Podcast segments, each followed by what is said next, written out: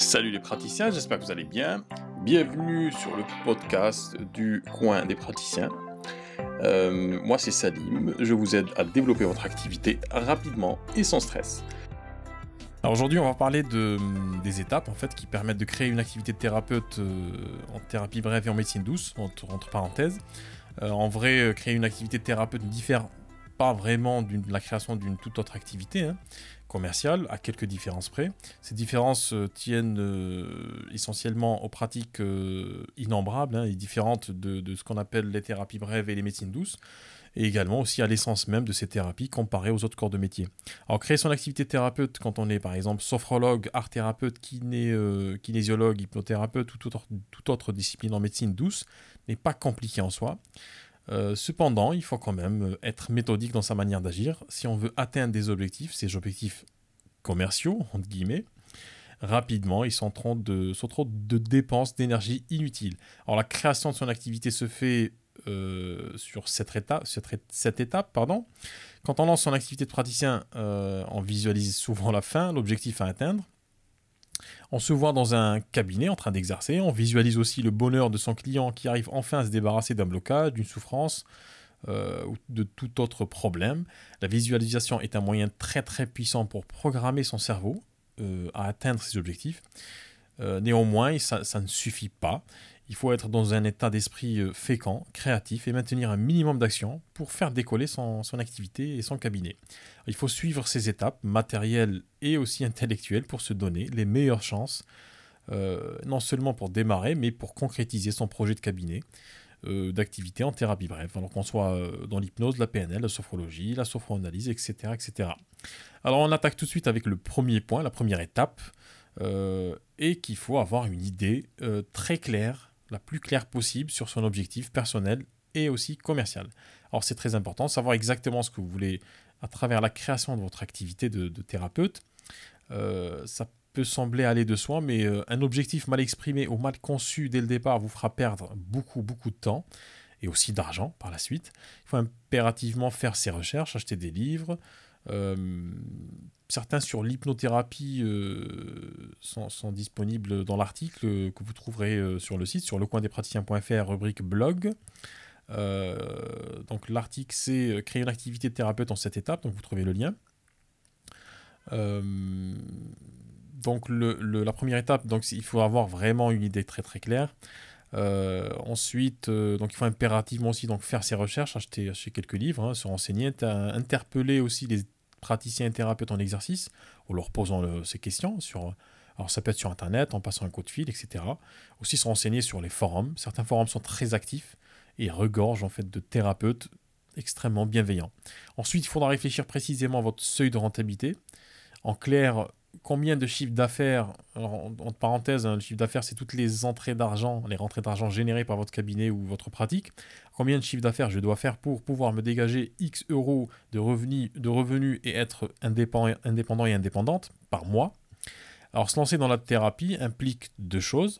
Euh, premièrement, devenir thérapeute avec tout ce que ça implique comme éthique et morale, irréprochable hein, dans l'exercice de son métier. Il faut le faire vraiment bien. Il faut, je pense sur ce point, j'ai pas besoin de, vous l'expliquer, vous le savez mieux que moi. Il faut être euh, complètement, entièrement euh, dévoué donc au service de son client de la personne qu'on accompagne. Et puis deuxième aspect, il faut devenir aussi un entrepreneur, une entrepreneur et assumer complètement euh, toutes les actions en fait commerciales qu'on peut, peut faire, les actions en visibilité qu'on peut faire, qu'on doit faire pour se rendre visible.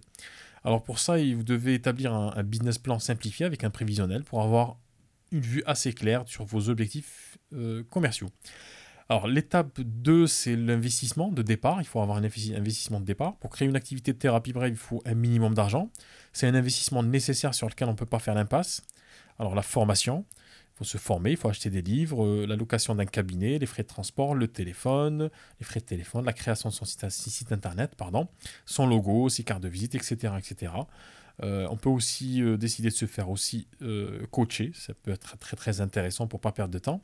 Bref, si vous avez, si vous devez savoir exactement, vous devez savoir exactement combien vous coûtera votre votre activité, ne serait-ce que, que les premiers mois, le début.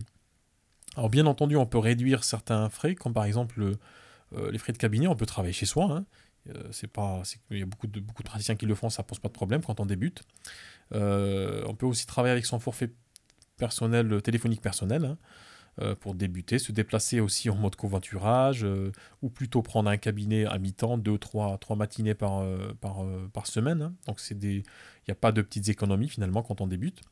Ça c'était ma deuxième étape, donc l'investissement de départ. Le troisième point aussi qui est important, c'est de bien se former. Donc la formation est quelque chose de primordial, de central. Il faut bien choisir la discipline thérapeutique qu'on souhaite exercer pour prendre déjà pour prendre plaisir à ce qu'on fait. Alors, beaucoup de petites parenthèses, hein, beaucoup de gens viennent à la thérapie parce qu'elles ont expérimenté, euh, entre parenthèses, une douleur, une, souffrance qu'elles ont pu euh, à travers une, pratique des, des, innombrables pratiques euh, et disciplines de la thérapie brève ou de la médecine douce.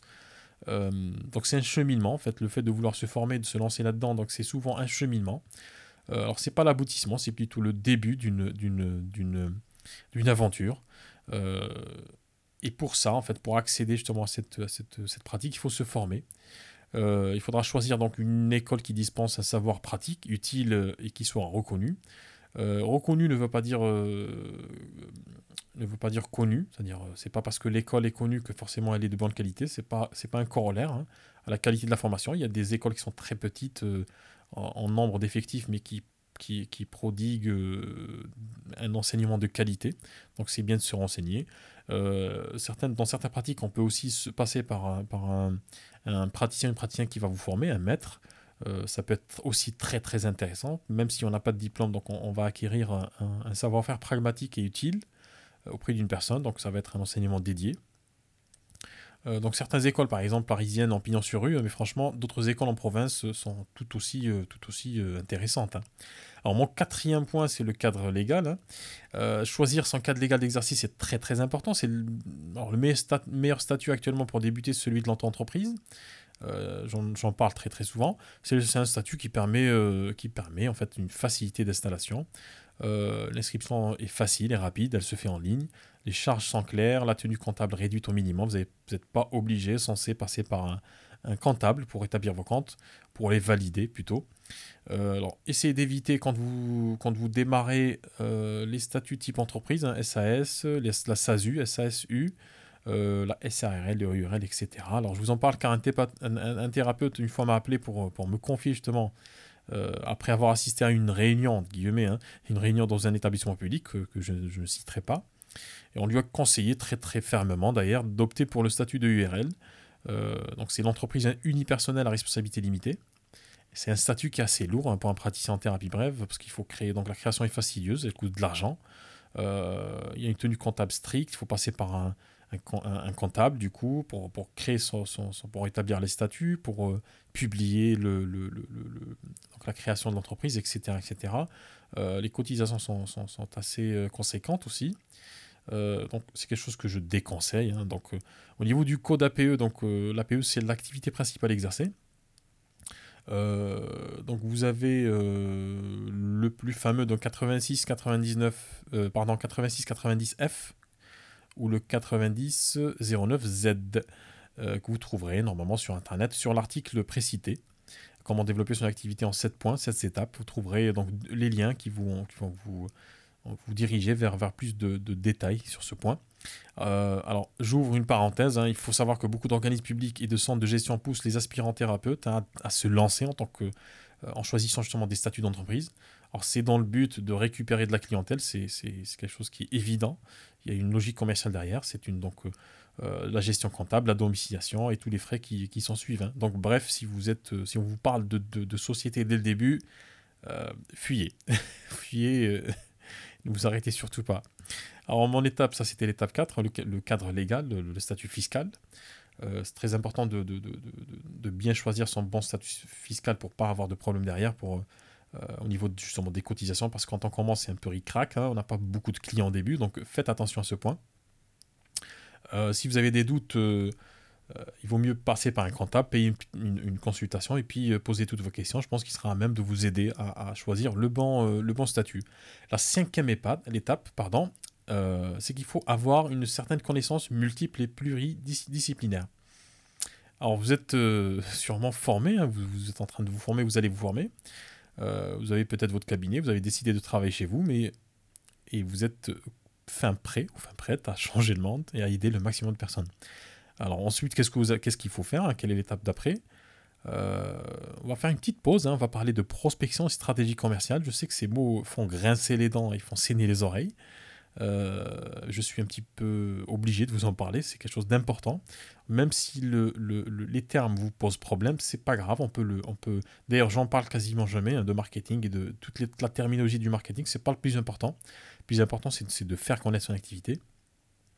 Euh, qu'on utilise ces termes ou pas, c'est pas le plus important. C'est les concepts qui sont derrière et les méthodes en fait qu'on va utiliser pour faire parvenir notre message aux personnes qui en ont le plus besoin. Euh, donc le, temps du bouche à oreille, c'est vrai qu'il euh, est un peu révolu, c'est important comme, moyen de, visibilité, mais il ne faut pas compter là-dessus, ne serait-ce qu'au début, parce que c'est quelque chose qui peut prendre du temps. Euh, et là, on est vraiment dans, l'ère du, bouche à oreille digital. On n'est plus sur euh, parce que fait la, dispersion de l'information, la viralité de l'information fait, en sorte qu'on peut toucher beaucoup plus de gens dans un laps de temps beaucoup plus rapide et créer justement un lien avec des, de parfaits inconnus. Alors pour créer et développer rapidement votre activité euh, en thérapie brève et en médecine douce, vous devez avoir une connaissance multiple. Alors ne vous inquiétez pas, ça s'apprend. mais quand on débute, c'est vrai qu'on n'a pas cette connaissance-là. Alors voici quelques compétences qu'il faudra développer pour avoir une, une maîtrise de son activité du moins une bonne gestion, hein, une bonne visibilité, une bonne clarté. Alors la première chose, c'est que vous devez réfléchir seul euh, ou en étant accompagné par un coach, comme, votre serviteur, sur votre stratégie de visibilité. Alors que faut-il faire au début pour construire une bonne visibilité dans le temps et commencer à avoir ses premiers clients? C'est une question qui se pose dès le début. Avoir un coach, euh, avoir un coach pardon, vous fera gagner énormément de temps et d'argent, car il, ça vous évitera énormément d'erreurs chronophages et de gaspillage inutile d'argent et de ressources. Euh, il vous aidera aussi également à définir votre stratégie de communication. Euh, quels sont les outils que vous allez utiliser, certains outils plus que d'autres, et euh, à trouver aussi, et surtout c'est très important, votre positionnement en tant que thérapeute. Qu'est-ce que, alors je ne parle pas de positionnement pédagogique, parce que c'est une question qui, est revenue donc dans, dans, la bouche, le discours d'une praticienne que j'ai eu au téléphone une fois. en fait, quand je parle de positionnement, je parle de positionnement marketing, de votre offre d'accompagnement, et non pas de votre positionnement en tant que euh, praticien au sens, au sens strict, au sensu. Ensuite, il faudra définir une offre commerciale, donc qu'est-ce que vous proposez à votre clientèle? Euh, c'est des points que vous pouvez voir avec, un, avec un coach en, stratégie marketing. Donc, euh, vous une petite parenthèse, si vous êtes, si vous êtes dans ce cas de figure, vous avez besoin de conseils. Donc, sur le site, sur mon site, lecoindespraticiens.fr, j'offre 30 minutes de, discussion complètement informelle et complètement bienveillante si vous avez des questions, on peut, voilà, vous m'appelez, puis euh, on va ensemble, si on peut travailler ensemble, si je peux vous aider à vous développer. Euh, c'est sans, sans, engagement, il n'y a rien de... Voilà. Alors deuxièmement, donc ça c'était le premier, point, c'est cette première connaissance qu'il faut avoir. Le deuxième point aussi important, c'est qu'il faut avoir les bons outils de communication. Euh, vos sites internet, vos cartes de visite et tous les moyens que vous allez utiliser sont en quelque sorte une extension de votre personne. alors faites-les faire quand même par un professionnel. Euh, vous pouvez aussi utiliser des, outils en ligne hein, si vous n'avez pas trop les moyens, mais euh, voilà, autant ne pas perdre de temps et de, en qualité quand vous démarrez. Euh, parce que l'image que vous allez véhiculer, la première impression, comme on dit, est toujours la plus importante. troisième point, il faut trouver un mentor pour vous accompagner dans vos premiers mois d'exercice. C'est important d'avoir son premier. en fait, avoir son premier client est une, expérience unique. Euh, mais vous serez finalement seul avec ce client, sans parachute, euh, sans, bouée de sauvetage. Il est vraiment important d'avoir un mentor, un superviseur qui vous aide à régler certains soucis liés à votre cabinet, à votre pratique. Et c'est toujours bon de pouvoir compter sur l'exercice d'un père aîné, de quelqu'un euh, qui, a, de la bouteille. quoi. Il va vous éviter énormément d'erreurs et de, stress inutile. Alors mon quatrième point, c'est il faut avoir aussi une culture financière personnelle important, et c'est important. Alors l'argent n'est pas sale, euh, qu'on se le dise, c'est juste un, outil, euh, un, outil purement artificiel pour mettre à poser une valeur sur quelque chose. Alors euh, il pointe sur une valeur, mais il ne la représente pas vraiment. et n'oubliez pas que l'argent n'existe vraiment pas, parce que l'argent qu'on utilise, c'est une, c'est une, l'argent notamment la monnaie fiduciaire qu'on utilise, donc le papier ou la monnaie numérique, n'existe vraiment pas. C'est que du papier. Alors c'est une, alors c'est un autre débat, hein, mais euh, alors si vous êtes vraiment intéressé par le sujet, je vous donne quand même euh, une petite piste. Hein. Euh, allez sur YouTube, regardez l'argent de dette. C'est un documentaire très intéressant sur la création monétaire. Et vous allez comprendre pourquoi l'argent n'existe pas, que c'est juste une reconnaissance de dette. Alors vous devez quand même avoir cette culture financière, parce que cet argent-là donc, est là. Hein, donc ce moyen de, paiement et de, valeur, d'échange de valeur est là, donc on est obligé de l'utiliser. Euh, vous devez prendre en compte euh, cette chose-là, en fait, cet argent, quand vous allez établir vos tarifs.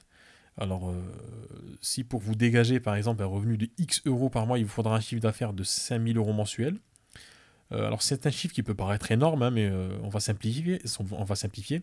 Si vous travaillez 25 jours par mois, il vous faudra à peu près 200 euh, euros de chiffre d'affaires par jour, c'est-à-dire de rentrer 200 euros par jour. Et en fonction de vos chiffres, vous allez établir vos tarifs à 50, 60, 80 euros la séance.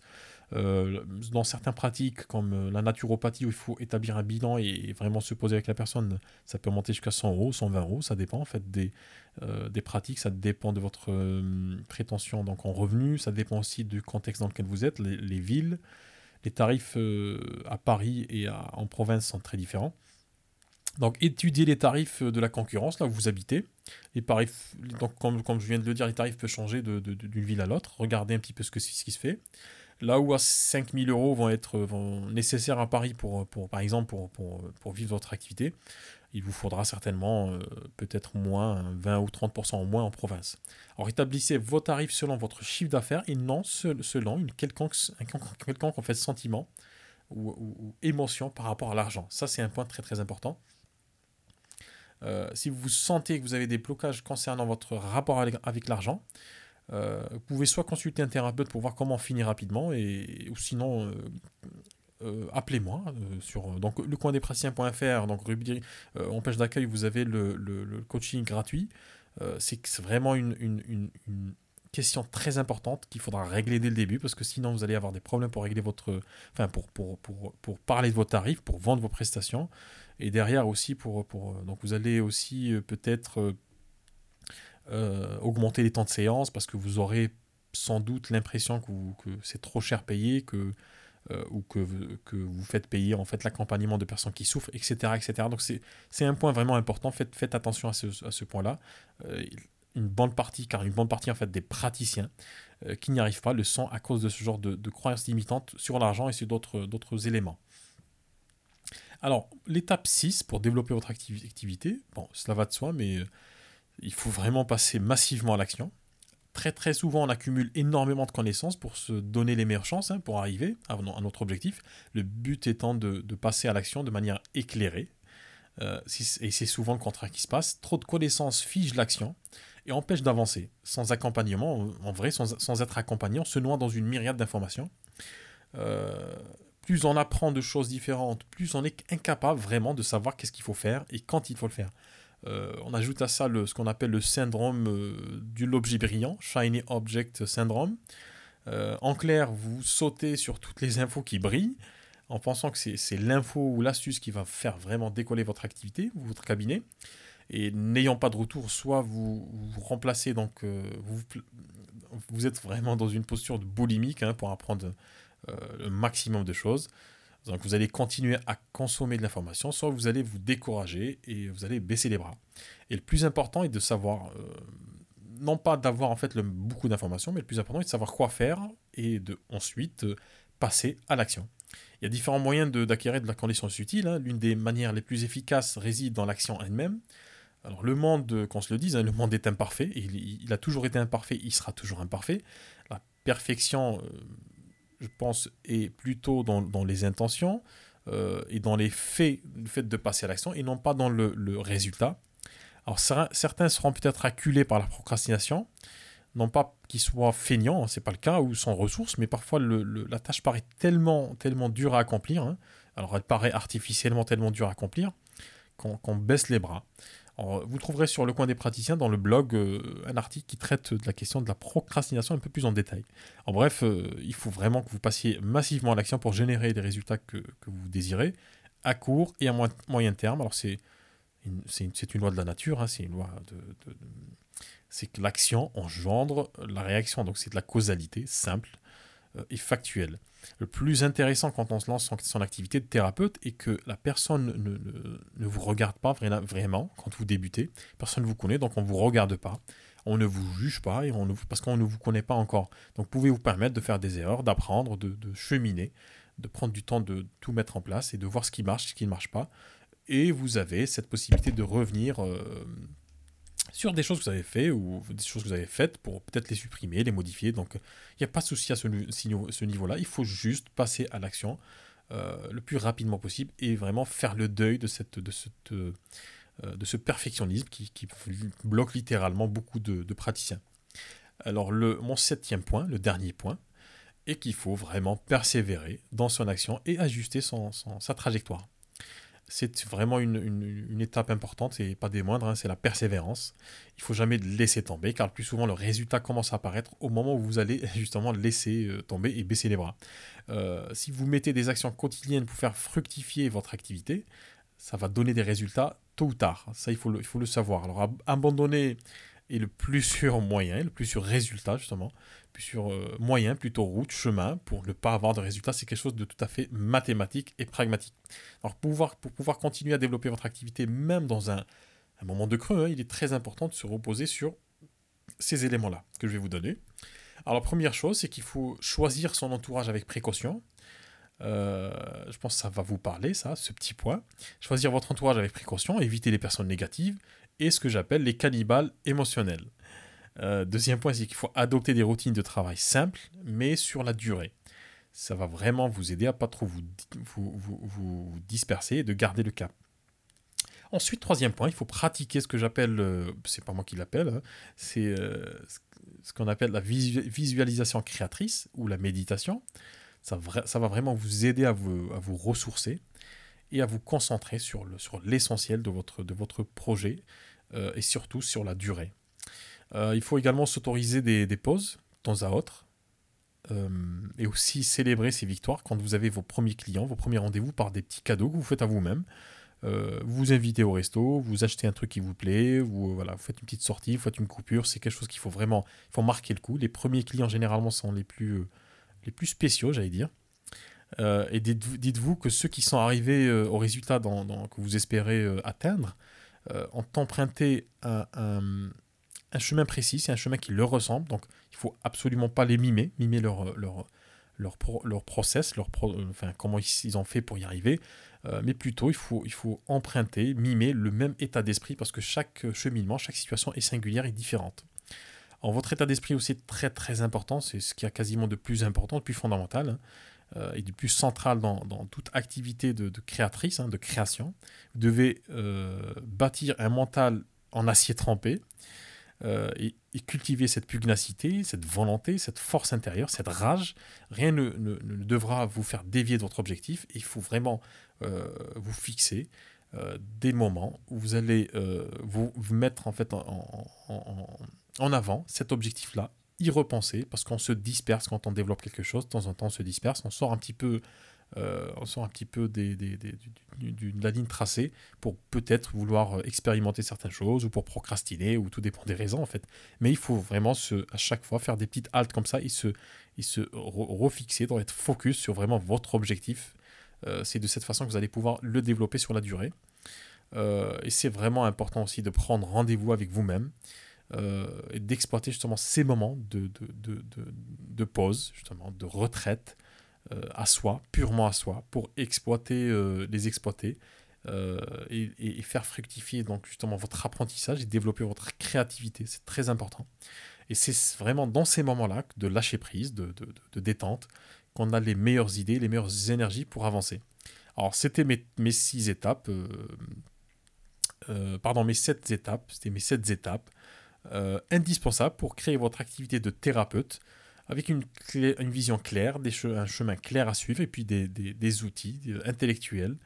Euh, c'est vraiment important de respecter cette, cette, progression, de se donner le temps pour, pour développer son activité, euh, pour aussi intégrer les outils qu'on qu'on utilise, hein, Internet, tous les outils d'Internet, tous les outils digitaux, pour les absorber, pour, pour les faire siens, pour les accepter, et puis pour les, les exploiter. Et puis à chaque fois que vous allez passer d'un palier à un autre, vous allez découvrir certaines façons de faire qui peut-être sont empruntées au monde du marketing. vous allez vous les approprier, vous allez les adapter, tout en gardant justement cette, cet esprit de bienveillance et de, et de, et d'entraide. Euh, je pense qu'il vous a poussé à développer euh, cette activité-là et puis à vous former, à vous sacrifier, parce que généralement on sacrifie son temps et son argent pour se former. Euh, donc c'était mes sept étapes primordiales, essentielles pour développer votre activité. Merci d'avoir écouté le podcast. Je vous invite à rejoindre le groupe Facebook fermé que j'ai créé il y a quelques semaines, euh, praticien 2 points, faites décoller votre activité. Vous y trouverez énormément de praticiens euh, et euh, tous les conseils en fait qu'il vous faut pour vous développer rapidement. Praticien 2 points, faites décoller votre activité. je vous dis à bientôt. Au revoir.